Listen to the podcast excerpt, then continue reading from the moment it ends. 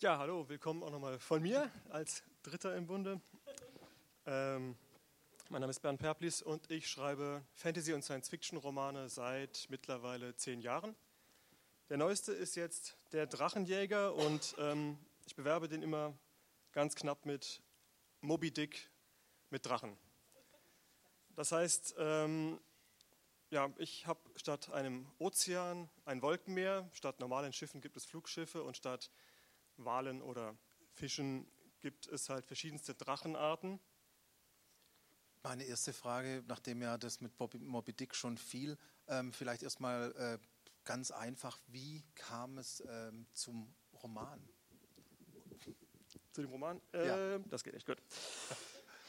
Es war, glaube ich, wirklich ähm, der Gedanke, ich wollte was mit Drachen machen aber ich wollte nicht das machen, was man typischerweise mit Drachen macht. Normalerweise sind Drachen ja entweder die weisen Mentoren von den Helden oder sie sind der letzte Widersacher eben jener Helden.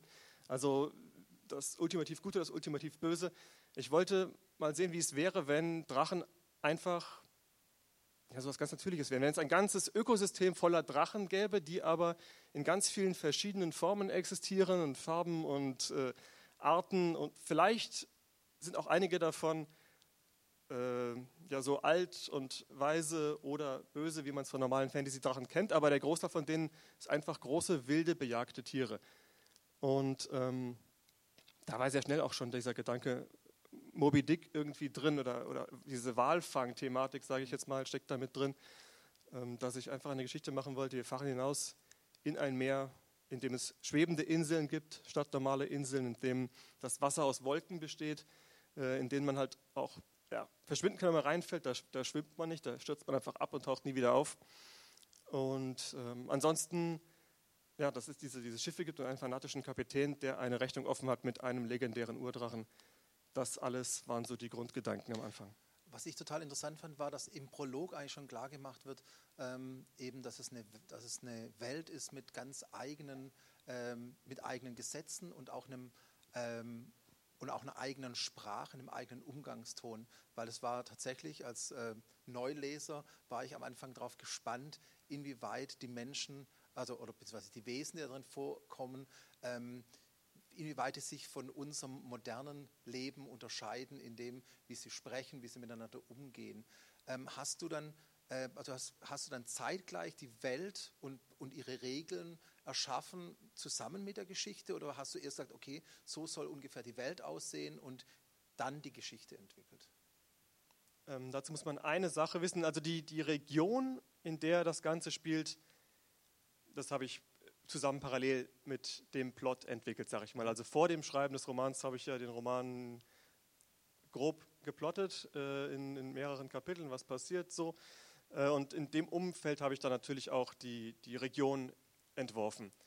Äh, ungefähr die Hälfte der Wesen, die dort auftauchen, existieren, also existieren tatsächlich schon, existierten schon bevor der Roman erfunden wurde, denn ähm, der spielt in einer Welt, die ich schon für zwei andere Romanprojekte im Laufe der letzten zehn Jahre verwendet habe. Und weil ich für mich mit diesem Roman, es ist besonders an diesem Roman, ich habe jetzt erstmals offen entschieden und gesagt, okay, ich mache daraus so ein, so ein Shared World Ding. Also ich will im Laufe, oder ich habe im Laufe der letzten zehn Jahre und ich will auch im Laufe der nächsten zehn Jahre Romane schreiben, die für sich allein stehen können, aber alle in dieser großen Welt existieren. Und entsprechend waren viele Dinge, zum Beispiel was die Vogelmenschen angeht, was die Nonduria angeht, die lagen schon fest, weil ich die für frühere Romane konzipiert hatte. Die habe ich jetzt nur in diesen Roman mit übernommen und dadurch war eine Menge Information schon vorhanden, als es losging. Ich denke tatsächlich darüber nach, und zwar über diese, über diese, über diese so eine, ganz, so, eine ganze, so eine ganze Welt zu erschaffen, also in, über verschiedene Romane, was, was ja total interessant ist. Und eben, ähm, aber diese verschiedenen Romane, ähm, die, da gibt es keinen Zusammenhang erstmal, sondern sind die gleichen Wesen, die denn. Also äh, es fing, ich hole am besten da ja. ein bisschen aus, es fing an mit meiner Tarian-Trilogie. Das waren die ersten ja. Romane, die ich überhaupt je geschrieben habe, Tarian und äh, seine Freunde haben da Abenteuer erlebt. Mhm. Und da wurden zum Beispiel die Vogelmenschen für erfunden, weil einer der Freunde von der Hauptfigur Tarian war ein Vogelmenschenprinz. Und im zweiten Band tauchten dann die Nonduria auf, die sind halt durch eine Welt gereist und da habe ich verschiedene Fantasy-Völker für entwickelt. Und ähm, nachdem die Trilogie fertig war, kamen eine Reihe andere Buchprojekte und dann bin ich, ähm, habe ich ein Buchprojekt geschrieben, das war Imperium der Drachen. Und da war der Ansatz für mich, ich nehme eine Fantasy-Welt, aber sie spielt tausend Jahre früher. Also sie spielt in einem römisch-griechischen Setting, sage ich jetzt mal. Während normale Fantasy-Romane ja, äh, ich sag mal, in einem äh, pseudo-britischen Mittelalter angesiedelt mhm. sind, was so die Lebensweise und die Ausrüstung und die, äh, den Umgang der Menschen angeht, plus Fantasy-Wesen natürlich, habe ich in Imperium der Drachen äh, ein, ein römisch-griechisches Setting genommen und ähm, aber ansonsten auch als reine Fantasy-Geschichte angelegt. Und dann, da war meine Idee schon, ach komm, das könntest du eigentlich in der gleichen Welt wie Tarian ansiedeln, aber eine andere Ecke und andere Figuren und natürlich tausend Jahre früher. Das Einzige, was ich mache, ist, das war noch ein Witz zu dem Zeitpunkt, ich baue so ganz kleine Dinge ein. Ich baue mal ein Wesen ein, was in, anderen, in der anderen Trilogie auftauchte, so, so ein Tier, was dann durchs Bild läuft und ähm, zwei, drei andere Kleinigkeiten. Das war so zu dem Zeitpunkt für die Leser gedacht, die halt mein Werk kennen und die dann Spaß dran haben, die auf diesen, was waren das dann, tausend Seiten, äh, so ein paar Kleinigkeiten entdecken und sagen, hoppla, das ist ja die Welt von Tarian. Habe ich damals gar nicht groß verraten, war einfach so. Und als ich dann mit meinem nächsten Fantasy-Buch anfing, das ist ja, ich habe ja sehr viele andere Genre, also Subgenres ja Fantastik beschrieben und das war mein nächster Fantasy-Roman, der Drachenjäger jetzt, habe ich gedacht, okay, komm, gehst du wieder in die Welt. Wieder eine andere Ecke, wieder ein bisschen andere Zeit. Das ist jetzt 100 Jahre nach Tarian, das andere war 1000 Jahre vor Tarian. Und, ähm, aber diesmal bist du halt, also bin ich halt offensiver reingegangen. Diesmal habe ich wirklich gesagt, okay, ich nehme wirklich Wesen aus beiden anderen Romanprojekten rein, damit ich nicht schon wieder neue Fantasy-Wesen erfinde, sondern der, das Ganze so eine Geschlossenheit bekommt. Und äh, darauf will ich jetzt auch aufbauen. Und sind die Hauptfiguren sind, sind Menschen? In, wo jetzt? Äh, in, in, den verschiedenen Romanen oder, oder unterscheidet sich das? Nein, nein, das waren immer schon ganz, ganz bunte Truppen von fantastischen Wesen. Ein Mensch, klar, oder, oder mehrere Menschen sind ja. immer dabei, aber äh, wie gesagt, in, äh, in Tarian gab es zum Beispiel auch schon die Vogelmenschen, es gab mhm. die Nonduria schon, äh, es gab Alben zu dem Zeitpunkt, ähm, ein Irrlicht spielt eine Hauptrolle und in, in Imperium der Drachen gibt es ähm, ja, nee, Honduria kommt da gar nicht vor. Also dadurch, dass es tausend Jahre früher spielt, heißen einige der Völker auch einfach anders. Ja. Aber äh, auch da ist es eine Mischung von Figuren. Und hier ist es ja genauso in dem Roman. Da habe ich natürlich die Menschen, aber man sieht es ja schon, dass äh, Adaron, sein, sein der besten Freunde ist halt Jalrist, dieser ja. Vogelmensch. Und es gibt einen Honduria an Bord. Das ist schon sehr bunt gemischt, äh, meine Welt. Aber es ist trotzdem so, dass äh, diese verschiedenen äh, anderen Wesen, also die Nicht-Menschen, dass die ja ähm, schon eher so archetypisch dann so für eine, für eine, also auch so eine, eine bestimmte Funktion dann auch verkörpern. Das, also fand ich jetzt bei dem Roman. Also die, die Nondurier sind, sind anders als die, diese äh, Echsenwesen und so. Also, so, also die, ähm, ja. Und es gibt natürlich, es gibt natürlich den, den, diesen Freund, ja, den Vogel, de, äh, das Vogelwesen, der natürlich dann ein ganz eigener Charakter ist, aber je menschenähnlicher, desto mehr Charakter, äh, desto mehr Charakter zugelassen, je menschenunähnlicher, desto, desto ähm, eher so eine, war es eher so eine Gruppe an austauschbaren Charakteren.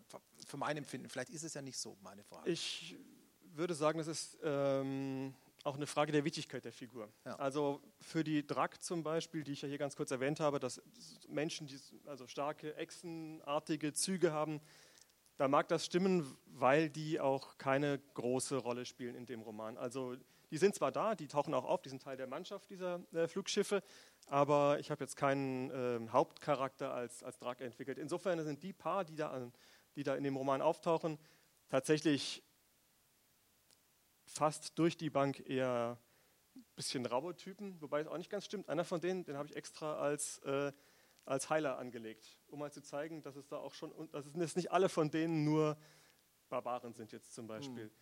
Ähm, und je wichtiger die Charaktere werden, tatsächlich, je individueller, also äh, dieser Vogelmensch zum Beispiel oder äh, ein, so ein, Wüstenelf, der taucht noch später auf, ähm, je mehr Screentime die praktisch im Roman haben, klar, desto mehr Hintergrund habe ich denen auch gegeben oder desto individueller sind die vielleicht. Weil das fand ich, das fand ich äh, interessanterweise auch das Filmische an der Geschichte. Also ähm, äh, das überhaupt das Interessante ist natürlich klar, ähm, hier, wird, hier wird eine äh, klassische Geschichte erzählt ähm, und äh, in dieser Geschichte, wie auch ähm, oft bei Filmen, äh, übernehmen eben diese verschiedenen äh, Figuren ähm, auch ähm, äh, verschiedene Funktionen. Und es war mir zum Beispiel, also die Echsenwesen, als sie aufgetaucht sind, da war mir zum Beispiel klar, na, wenn's, wenn da jetzt nachher mal an Sterben geht und da dann irgendwie eine Figur, eine Figur verschwinden muss, dann bin ich mir ziemlich sicher, dass die Echsen mit als erstes dran glauben müssen. Ich will ja nicht viel spoilern, aber es sterben auch andere Wesen, nicht nur Echsen. Äh, das, das stimmt, aber ich glaube ich fast von jeder, von jeder äh, von jedem Volk sterben Leute. In diesem Roman wird ordentlich gestorben zwischendurch. Ja.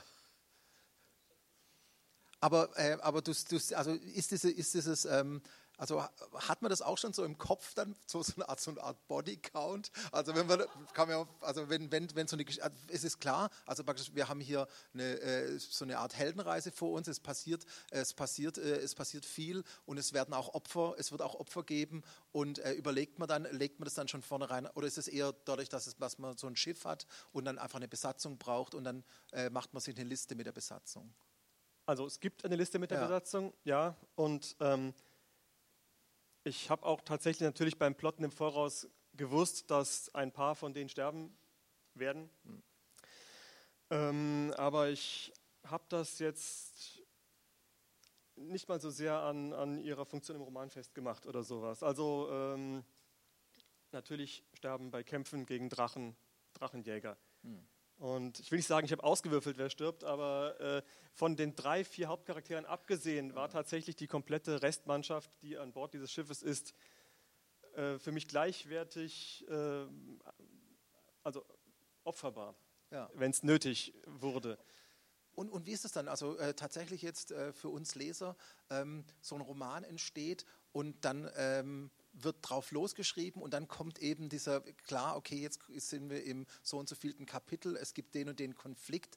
Ähm, wie entscheidet man sich dann dafür, dass was passiert? Also ist es erst so, dass man sagt, ähm, okay, ich habe praktisch diese Plotlinien und ich möchte in dem Kapitel, dass das und das passiert und das und das darstellen? Oder ist es tatsächlich so, dass man ungefähr weiß, was passiert und man schreibt dann und äh, es entwickelt sich beim Schreiben? Also äh, tatsächlich bin ich eher der ungefähr Schreiber. Also ich habe, wenn ich einen Roman schreibe, am Anfang ein Kapitel-Exposé, aber ich schreibe für jedes Kapitel ein paar Sätze, was passieren soll. Ich äh, will ja an ein Ziel kommen mhm. und ich will äh, ein paar Punkte bis zu diesem Ziel abarbeiten, mit einer möglichst gefälligen Art, sage ich.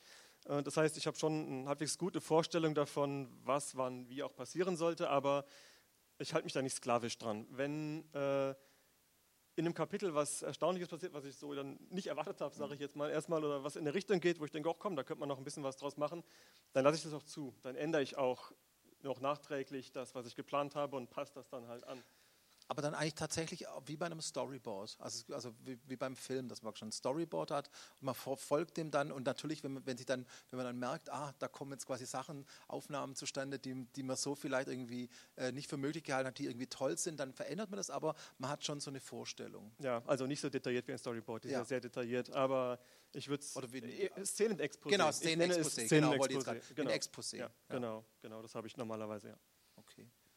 Ähm, was mir auch aufgefallen ist, also nicht nur Moby Dick, sondern ähm, es sind ja auch äh, so ein paar äh, Schatzinseln, also äh, äh Sach Sachen drin.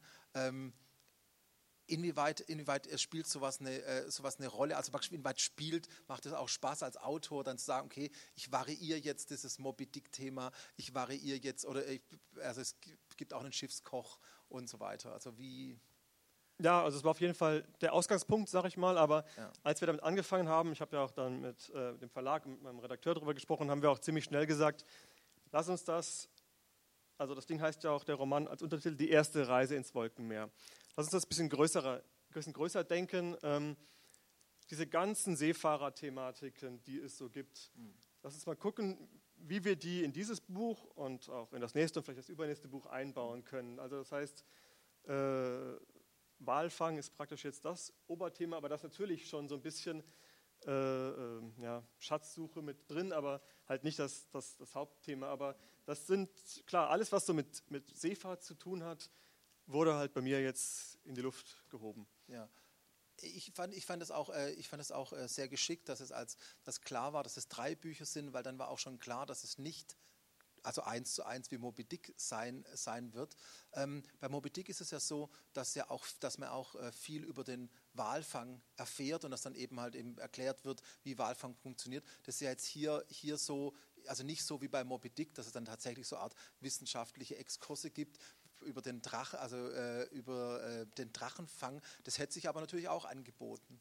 Ja, ich aber, also es gibt ja tatsächlich, ich glaube, dass, dass, dass Moby Dick den meisten Leuten nur in der ganz gekürzten oder der Filmversion bekannt ist, dass das Buch natürlich unglaublich dick ist und die philosophischsten Essays enthält. Das ist jetzt nicht das, was für den gewöhnlichen Leser Moby Dick ausmacht. Und äh, das jetzt, wäre jetzt auch nicht mein Ziel gewesen. Also ich glaube nicht, dass das äh, für die Art von Unterhaltungsfantasy, die ich schreibe, jetzt angemessen gewesen wäre, mich zehn Seiten über die, die Haut des Drachen auszulassen und seine Art der Bearbeitung wäre möglich gewesen. Also vielleicht, ich habe da viel drüber gelesen. In, ja. äh, in, aus, äh also ich, ich habe jetzt auch, also ich habe da auch gar nichts dran aus, ich habe nur überlegt, dass tatsächlich, also ich dachte, wenn ein Genre für so etwas geeignet wäre, dann natürlich Fantasy, eben, eben weil es halt, ähm, was ich, wenn man es Herr der Ringe sieht, da gibt es ja einfach, da äh, gibt es Leute, die sich eben für alles interessieren und ich könnte mir auch gut vorstellen, äh, dass sie sich da dafür dann interessieren, aber das muss ja auch gar nicht in dem Buch dann sein. Ja, ich meine, wie gesagt, es gibt noch äh, Folgebände ja. oder äh,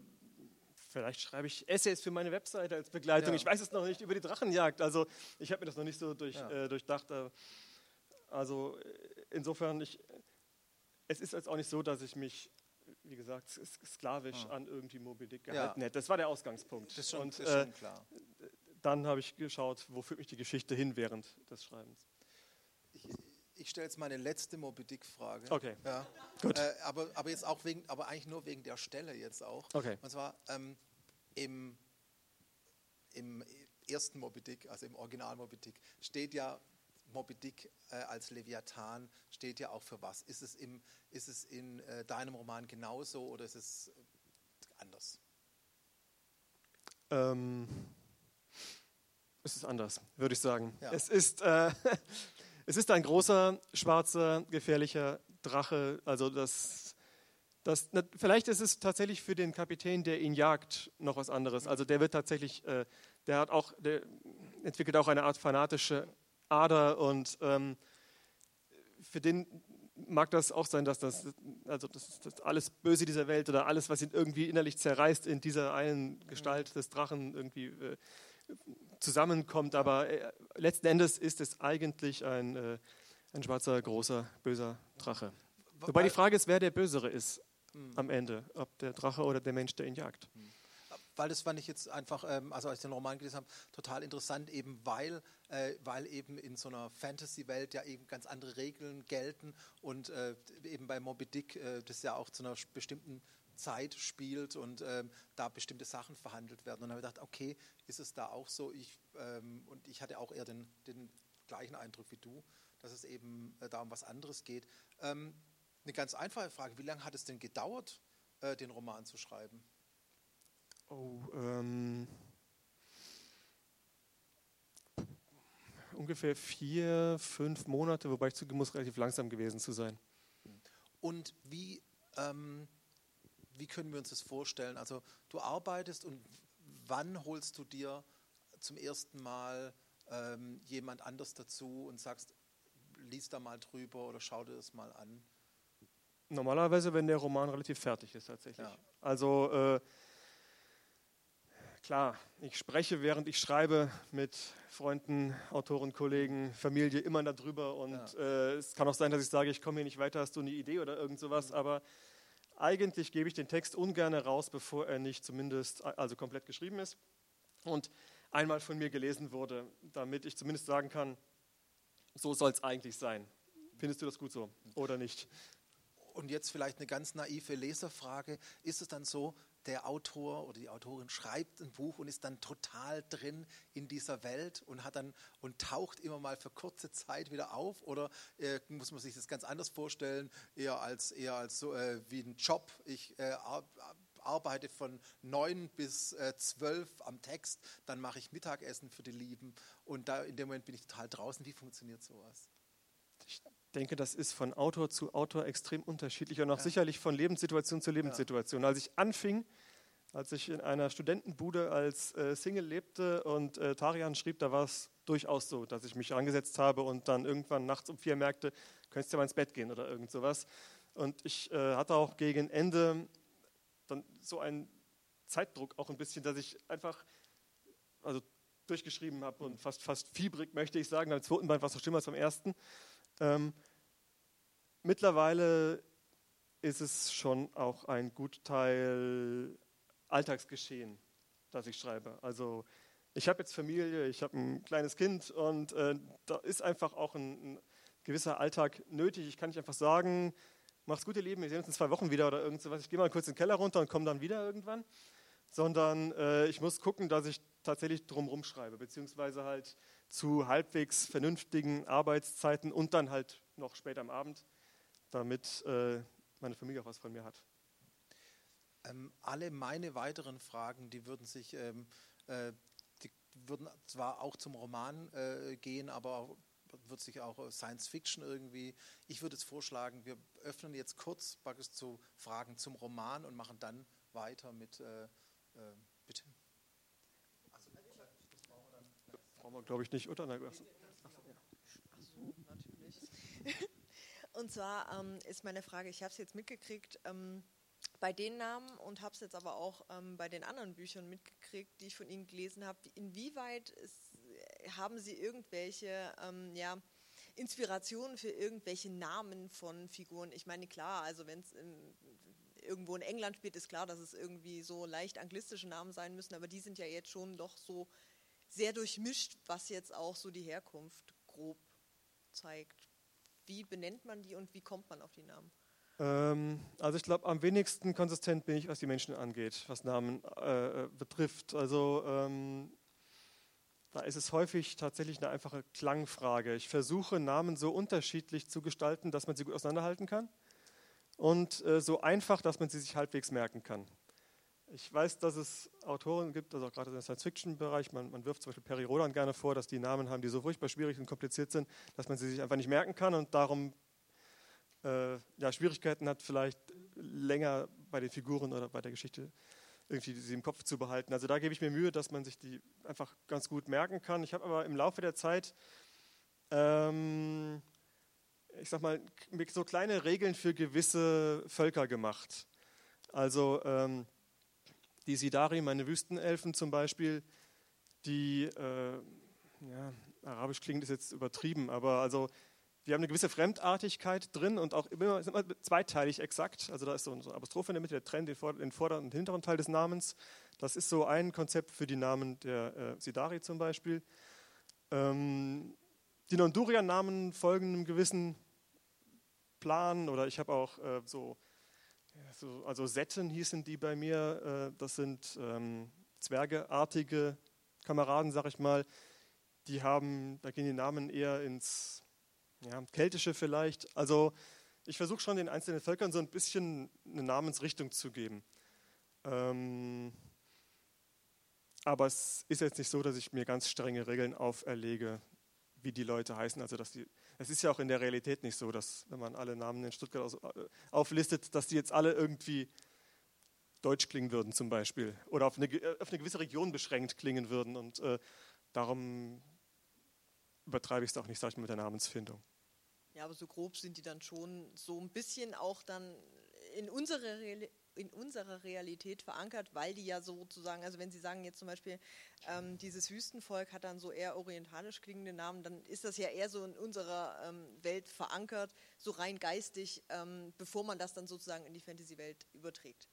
Ja, aber ich glaube, das ist bei aller, bei aller Fantasy und aller Science Fiction so. Man muss ja irgendwo anfangen und wir haben halt nur unsere eigene Erfahrungswirklichkeit oder unsere Realität als Basis, auf der wir aufbauen können.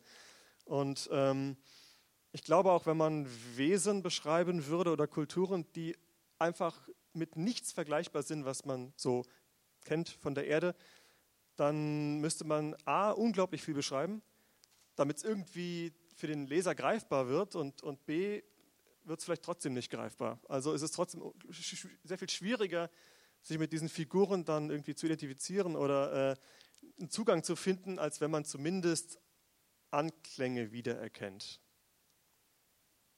Dankeschön.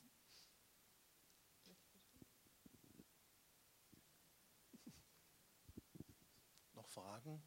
Ähm, Okay, dann ähm, ich stelle jetzt quasi eine Frage zum Roman, aber das öffnet das Ganze schon.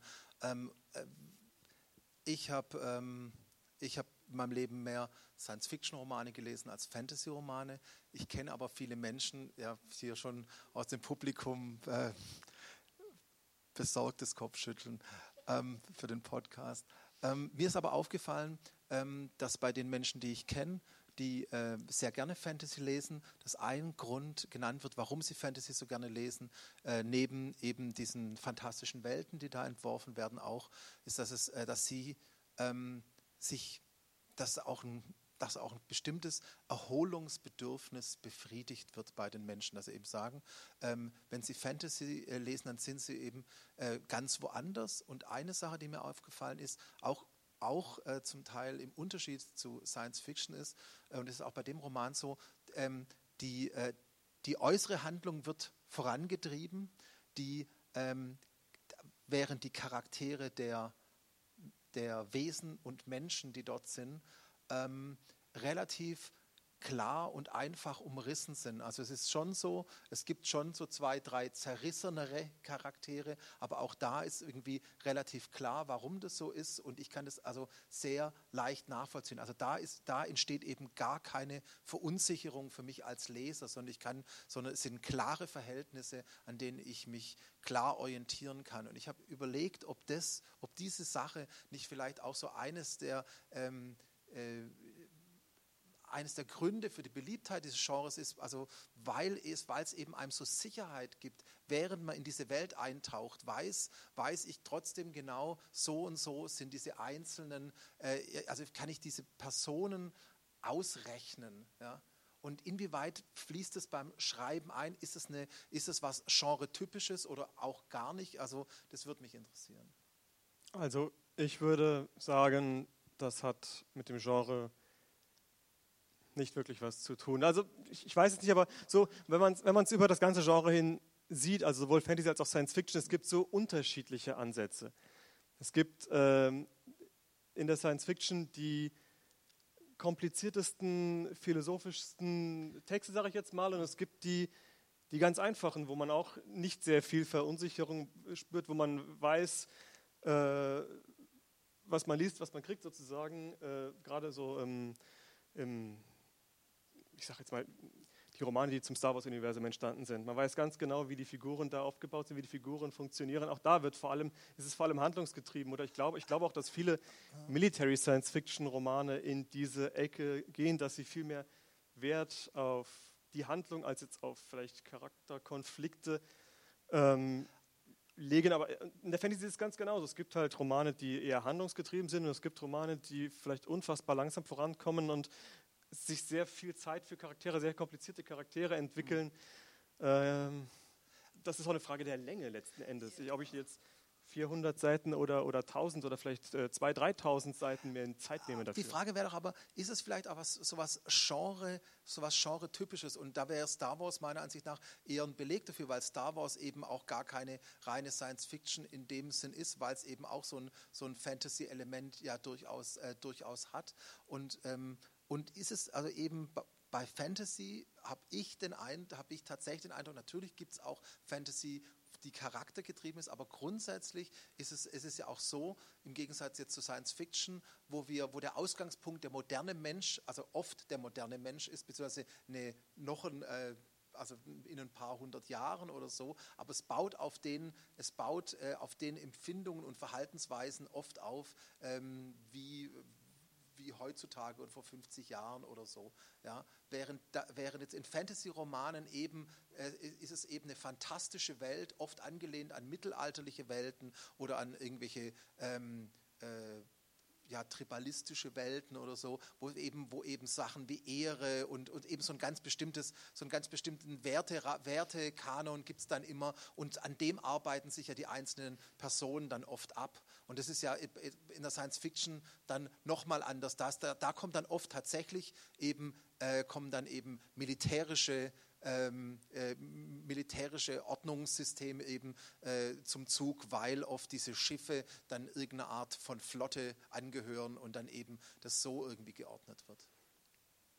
Ja, aber ich glaube trotzdem, dass es in beiden Genres beides gibt. Ich kontere nochmal mit was ganz klassischem, Arthur ja. C. Clarke, mhm. Rendezvous mit Drama beispielsweise. Der Roman geht nur um Handlung mhm. und auch da nur um die äh, Erforschung eines Raumschiffs. Die Figuren sind meines Erachtens reine Funktionsträger, die dazu dienen, das Raumschiff zu erforschen. Mhm. Die sind so flach, ich habe mir den Namen nicht merken können, so ungefähr, mhm. wenn man. Ja. Aber weil es halt äh, auch einfach eine Frage ist, was dem Autor wichtig war. Und äh, in der Fantasy auf der anderen Seite, das ist ja ein unglaublich weites Feld von irgendwelcher Stadtpolitik, Intrigen-Fantasy über Questen-Fantasy äh, hin zu irgendwelchen Schlachten eben, die ganze Welten verändern und so. Und ähm, also ich, ich, ich denke, es gibt in beiden Genres beides.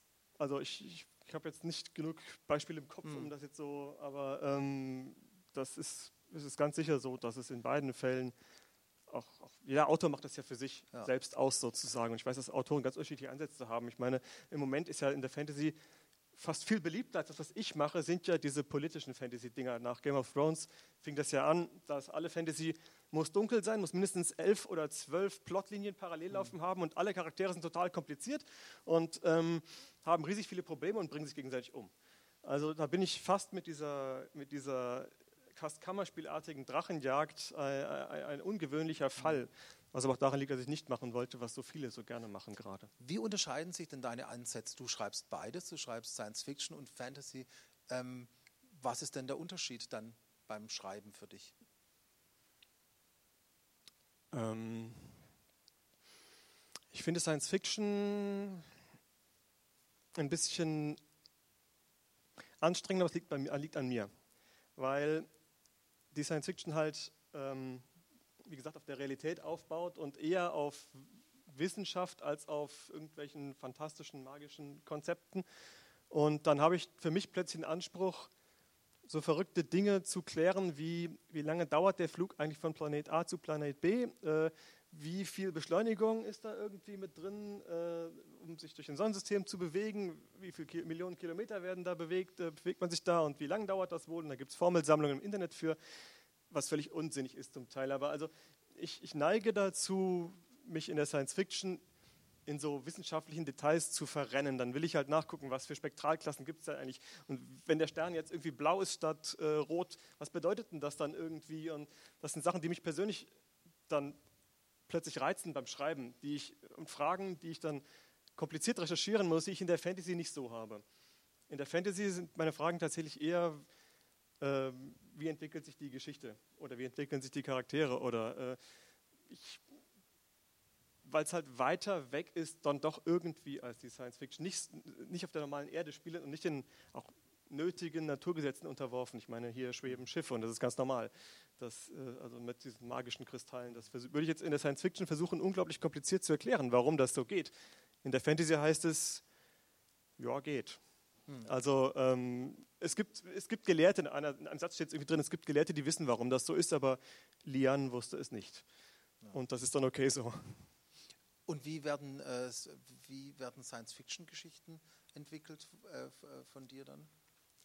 Erstmal ganz genauso wie jede andere Art von Fantastik ja. auch. Also ähm, auch hier schreibe ich ein Szenen-Exposé, überlege mir, was passieren soll. Auch hier werden vorher die Charaktere entwickelt äh, gegebenenfalls das, das äh, Fluggefährt, mit dem die unterwegs sind, äh, mit seinen Eigenheiten und ähm, dann schreibe ich das tatsächlich wie Fantasy-Romane auch. Ein bisschen anderer Tonfall normalerweise. In der, in der äh, Fantasy bin ich ein bisschen blumiger, was ich, was ich in meiner Art zu schreiben, als in der Science Fiction. Ähm, ein bisschen technischer, also wenn wir jetzt bei der Science Fiction mhm. sind. Aber ansonsten ist da für mich gar kein so riesiger Unterschied, muss ich ganz ehrlich gestehen. Weil ich, also jetzt bei den, bei den Star, bei den Star Trek Büchern, da ist mir aufgefallen, dass dann, ähm, dass ich da, da hatte ich dann natürlich ganz viele Bilder natürlich im Kopf, weil ich äh, natürlich den, irgendwelche Serien gesehen habe. Aber es gab auch bestimmte Sachen wie ähm, ein Brandy-Glas. Also man hat so ein, also ist, was, ist natürlich ein Brandy-Glas ist was anderes, als wenn jemand Kräuterbier trinkt. Ja, das ist natürlich Kräuterbier.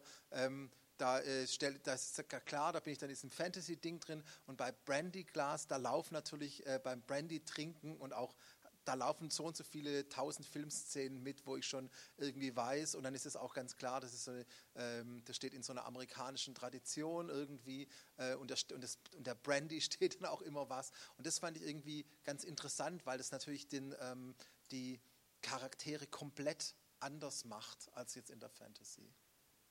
Naja gut, also ich meine, gerade wenn man für Star Trek schreibt, dann baut man ja auf ein unglaubliches äh, ja, Erbe an, an Bildern und ja. an Geschichten auf. Und ähm, der Plan von meinem Co-Autor Christian Humbeck und mir war ja, als wir diese Star Trek-Trilogie, Star Trek Prometheus zum 50-jährigen Geburtstag von Star Trek geschrieben haben letztes Jahr, war ja möglichst konsistent auch zu sein mit diesen Bildern. Also ähm, das wäre nicht mal unbedingt nötig gewesen. Wir hatten relativ freie Hand tatsächlich, aber wir haben gesagt, okay, wir wollen schon, dass man Figuren, die auftauchen, wiedererkennt, dass man vielleicht, also klar, Raumschiffe, Planeten wiedererkennt, aber auch eine gewisse Stimmung von die Star Trek transportiert, wiedererkennt. Und äh, natürlich schreibt man das dann ganz anders, viel mehr an, Vor an, an Vorbilder orientiert als ein Roman, der auf einer völlig eigenen Welt aufbaut also jetzt eine abschweifende Frage tatsächlich zu Star Trek. Gibt es dann äh, tatsächlich wie bei jetzt Fernsehserien so eine Art Executive Producer, also jemand, der so die große, also entweder nicht nur die große Storyline, sondern eben dann sagt, okay, schickt mir das, wenn ihr es fertig habt und dann überprüfen wir einzelne Dinge und hier ähm, und da an der Stelle, das, das passt nicht zum Star Trek-Universum und äh, da hätten wir gerne noch Änderungen. Ist es so? Ähm, ja, wobei man das, also zwei Dinge zu sagen muss. Es gibt ja im Star Trek-Universum die ganzen Serien und Filme. Das ist das, was man gemeinen Kanon nennt im Star Trek-Universum. Die Inhalte, die dort passieren, sind halt Kanon. Da muss jeder, der irgendwie spätere Episoden schreibt oder so, auch irgendwie darauf achten, dass es keine größeren Widersprüche gibt. Dann gibt es die doch sehr ausufernde äh, äh, ja, Literatur zu Star Trek, die Romane, die ja auch schon seit Jahrzehnten existieren. Die folgen seit ein paar Jahren auch einem relativ geschlossenen äh, Konzept. Also da gibt es äh, Chefredakteure, die darauf schauen, dass die Abenteuer aufeinander aufbauen, dass die Figuren konsistent bleiben, dass da Entwicklungen stattfinden. Aber was die Romanautoren in diesem äh, Literaturuniversum machen, das ist erstmal für die Filmemacher völlig egal. Das machen die, weil sie gerne den Filmemacher, also weil sie zu dem Star Trek-Universum der Filme und Serien passen wollen gerne, aber man könnte es auch völlig anders machen. Das wäre den Filmstudios völlig egal weil Star Trek-Romane nur ein Lizenzprodukt sind. Du gibst Geld dafür, du schreibst Star Trek, du kannst machen mehr oder weniger, was du willst. Es gibt trotzdem äh, eine Stelle bei, bei CBS, Paramount in Amerika, die sagen, wenn das Ding fertig ist, wollen wir es haben. Da geht es aber nicht so sehr darum, ob wir jetzt das Raumschiff mit Warp 5 oder 6 haben fliegen lassen. Es geht mehr darum, dass die Charaktere, gerade namhafte Charaktere, was weiß ich, wenn Captain Kirk auftritt oder Mr. Spock auftritt, dass die sich ihren Figuren gemäß benehmen. Also, dass die nicht irgendwie aus der Rolle fallen, irgendwie, keine Ahnung, plötzlich vulgär werden oder irgend sowas ohne guten Grund.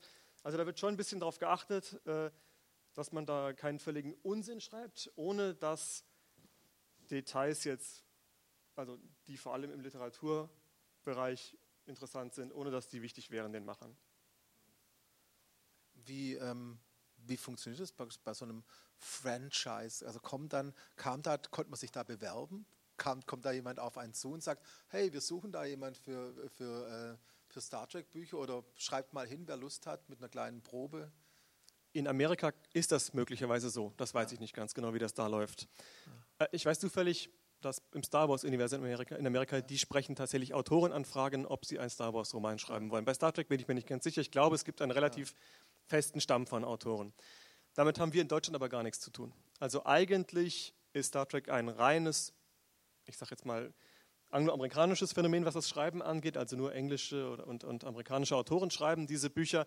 Dass wir das mal gemacht haben, jetzt zum 50. Geburtstag, also dass wir da drei Bände, diese Star Trek Prometheus-Trilogie geschrieben haben, das ist eine sehr seltene Ausnahme und das ging im Wesentlichen ähm, auf den Verlag Crosscult zurück, der seit Jahren die Star Trek-Romane nach Deutschland bringt, übersetzt und dann den deutschen Fans anbietet. Und als der 50-jährige Geburtstag nahte, haben wir so angefangen zu brainstormen, könnte man irgendwas Schönes machen für die deutschen Star Trek-Fans, gerade für die Roman-Fans.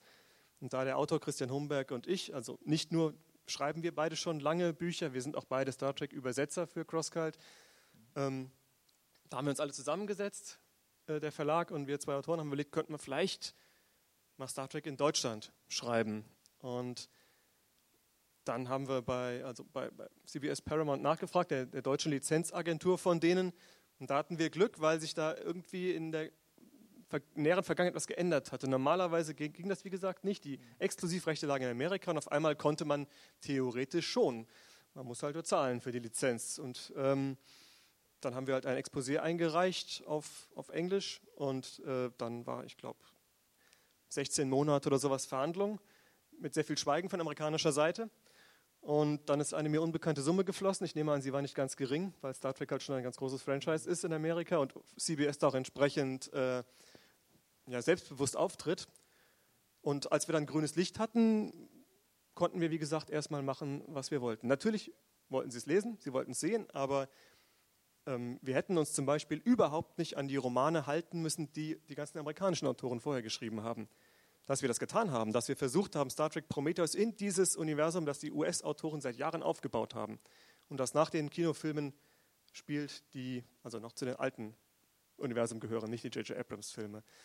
Ähm, das war unser, unser eigener Wunsch. Das war unser, unser Fanboy-Tum zu sagen, dieser Roman, diese Trilogie müssen zu den Romanen auch passen, damit man das, wenn man ein Leser ist, schön durchlesen kann und sagt, Mensch, das ist zwar aus Deutschland, aber das könnte auch aus Amerika sein. Es passt alles perfekt zusammen was ich total interessant finde bei Science Fiction, also ist bei, wie bei Star Trek, aber auch genauso bei den Fantasy-Sachen, ist, dass auf, also auf der einen Seite ähm, eben ähm, ich das toll finde, dass oft die Autoren selber Fans sind, also aus derselben Fankultur irgendwie kommen. Auf der anderen Seite aber auch ein ganz, ähm, auch, auch so ein ganz unsentimentales Verhältnis zur Auftragsarbeit irgendwie gibt.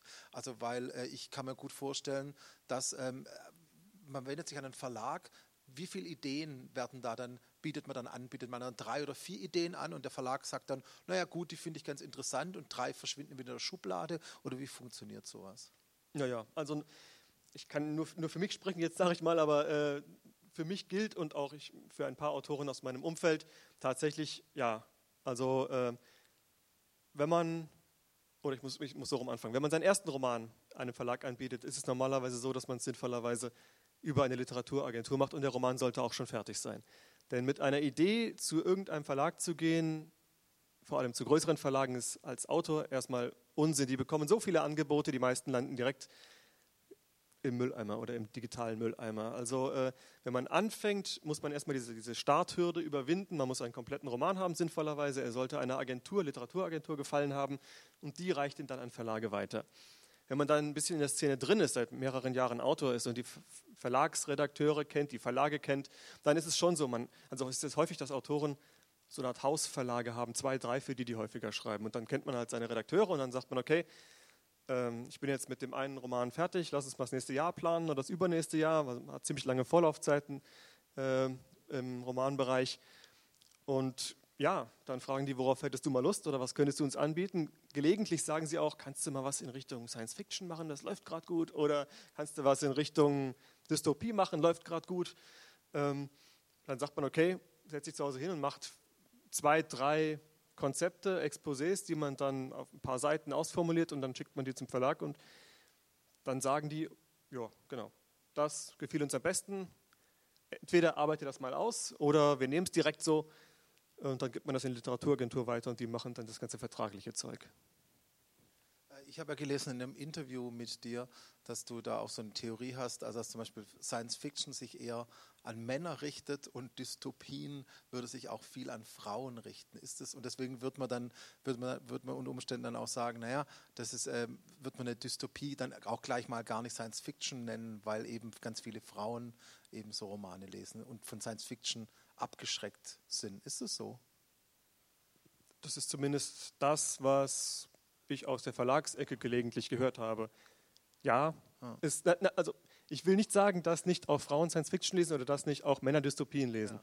Aber es scheint doch offensichtlich irgendwelche statistischen Größen zu geben, die besagen, dass wenn etwas Science Fiction heißt, eher Männer anspricht und vielleicht auch eher Nerds anspricht. Darum schreiben ja große Science-Fiction-Autoren wie Andreas Eschbach heute Wissenschaftsthriller und nicht Science-Fiction, weil sie Science-Fiction nur an, eine, an so eine Nischenecke von männlichen, technikorientierten oder technikinteressierten Lesern richtet, während Wissenschaftsthriller jeder lesen kann plötzlich. Oder wenn es dann eine Dystopie ist, dann, äh, dann das liegt aber auch an der, an der äh, letzten Schwemme von Dystopien, die halt ganz oft ähm, auf Tribute von Panem aufbauend mit Liebesgeschichten verbunden waren. Das heißt, Dystopie an sich wurde mit Liebesgeschichte in einer dunklen Zukunft gleichgesetzt als Wort. Und äh, in dem Moment war es dann offensichtlich schon so, oder zumindest das, was die Verlage gedacht haben, gesagt haben, dass es eher Frauen anspricht und entsprechend auch die meisten Dystopien von Frauen geschrieben wurden tatsächlich. Und eine weitere Sache, die mir aufgefallen ist, ist, dass oft, ähm, also jetzt nicht nur jetzt bei deinen Büchern, sondern überhaupt bei Büchern, äh, also aus dem, aus dem Genre, äh, immer wieder Rezensenten überlegen, ob das Jugendbücher sind oder nicht. Ist das immer noch so, dass ich viel, also ist es anscheinend immer noch so, dass sich Leute dann überlegen, ah, ähm, äh, hier, da passt das Etikett Jugendbuch irgendwie besser als, äh, als äh, jetzt ein Buch, Erwachsenenbuch, keine Ahnung, was das sein, was das sein soll. Aber ähm, also das ist mir aufgefallen, ist es ist anscheinend immer noch so ein Ding. Naja, ich meine, eine Buchhandlung hat ja ihre Ecken. Ja. Es gibt die Kinderbuchecke, es gibt ja. die Jugendbuchecke, es gibt die Fantasy-Ecke ganz hinten im Buchladen. Und ähm, da die Buchhändler irgendwie diese Bücher, die sie einkaufen, einsortieren müssen, packen die Verlage Bücher in eine Schublade und sagen, das ist es jetzt. Es muss nicht immer ganz stimmen, aber es ist halt fürs Marketing wichtig, damit man und auch damit man weiß, wo man es hinstellen soll, damit die Leser ungefähr wissen, was sie äh, äh erwartet, wenn sie es greifen. Ähm, bei mir war es auch zum Beispiel so, dass auf eine Trilogie von mir, die Magierdämmerung hieß und im Prinzip um viktorianische Magier ging, die sich äh, in dieser viktorianischen Zeit in London bekriegt haben, heimlich, dass es ein Steampunk-Roman war. Äh, da gab es ja eine ganz kurze Steampunk-Schwemme, so vor fünf Jahren, da ganz kurz mal auf jedem zweiten Cover ein Zeppelin und dann war es wieder weg. Ähm, war aber von mir nicht als Steampunk gedacht tatsächlich. Also es war tatsächlich ein Roman, für mich ein Roman über das viktorianische England, in der Magierorden sich heimlich bekämpfen. Ja, es gab auch ein bisschen ausgefallene Technik und so man kann es in die Ecke schieben, aber ich habe jetzt nicht gedacht, ich schreibe jetzt mal einen Steampunk-Roman oder irgend sowas. Das war eins von diesen Labeln, die der Verlag draufgegeben hat, damit es halt ein Regalbrett gab, wo man es reinsortieren kann. Ich glaube, das war wahrscheinlich so um Sherlock Holmes, also vielleicht als. Als die, ja, ja, als sie ins Kino kamen, kurz darauf, da, da war das mal ganz beliebt, ja. ja. Ähm, dann würde ich jetzt auch wieder vorschlagen, Fragen aus dem Publikum. Wilde Einwürfe, Widersprüche.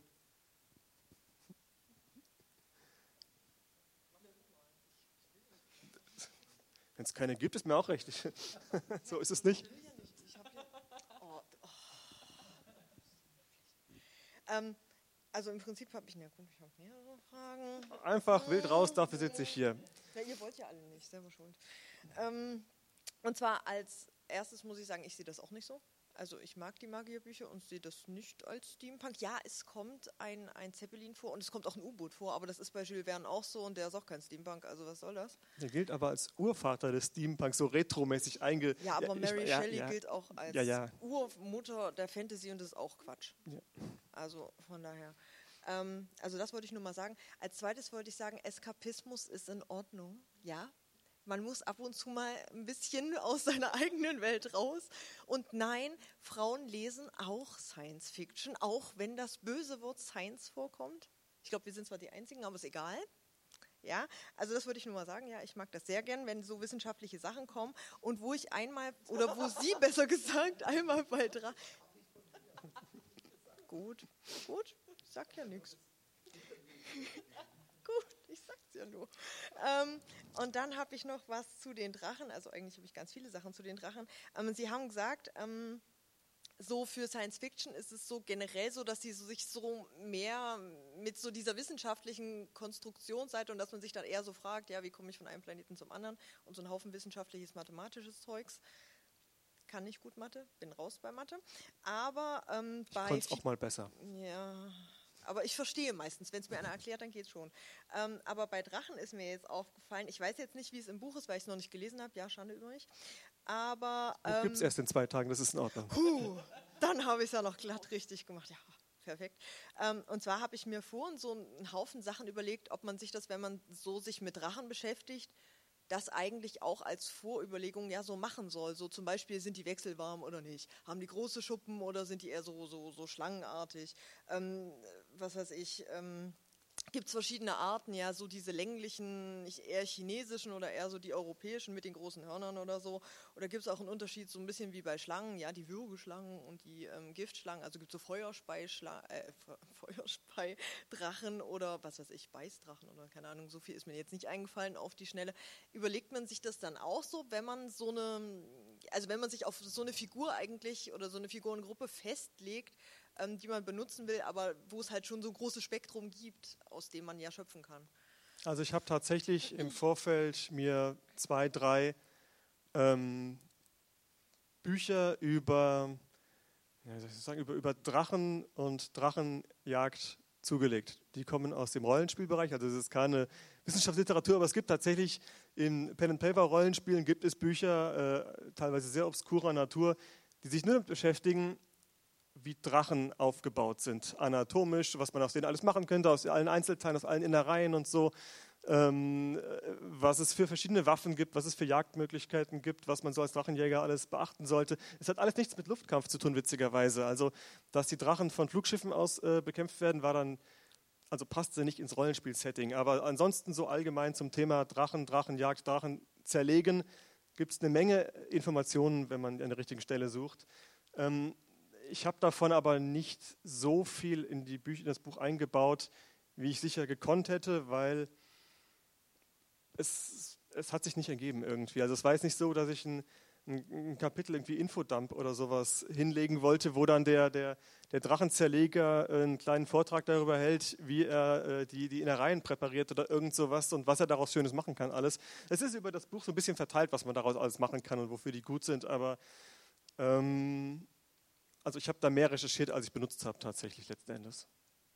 Also haben Sie sich da schon vorher schon so ein bisschen festgelegt, wie sollen die so sein? Also ja, bloß das dann halt ja, so. Ja, hm. also sowohl was Drachenarten anging, wobei ich natürlich im Laufe der Geschichte Drachenarten hinzuerfunden habe, die gerade praktisch waren für mich. Also wenn ich irgendwelche so, so, so, kleinen, grünen, delfinartigen Drachen gebraucht habe, die vor dem mit dem Schiff mitfliegen am Anfang und als Glückssymbol äh, gelten, dann habe ich die halt spontan reingeschrieben. Ich habe jetzt keine Liste vor dem Roman gemacht, welche Drachen es genau gibt und was die alles können, aber ähm, ein paar habe ich tatsächlich vorbereitet und ansonsten habe ich einfach ein Lexikon geführt, wo alles, was ich hinzuerfunden habe, mit eingetragen wurde, damit ich mich später nicht wieder, also mir nicht widerspreche.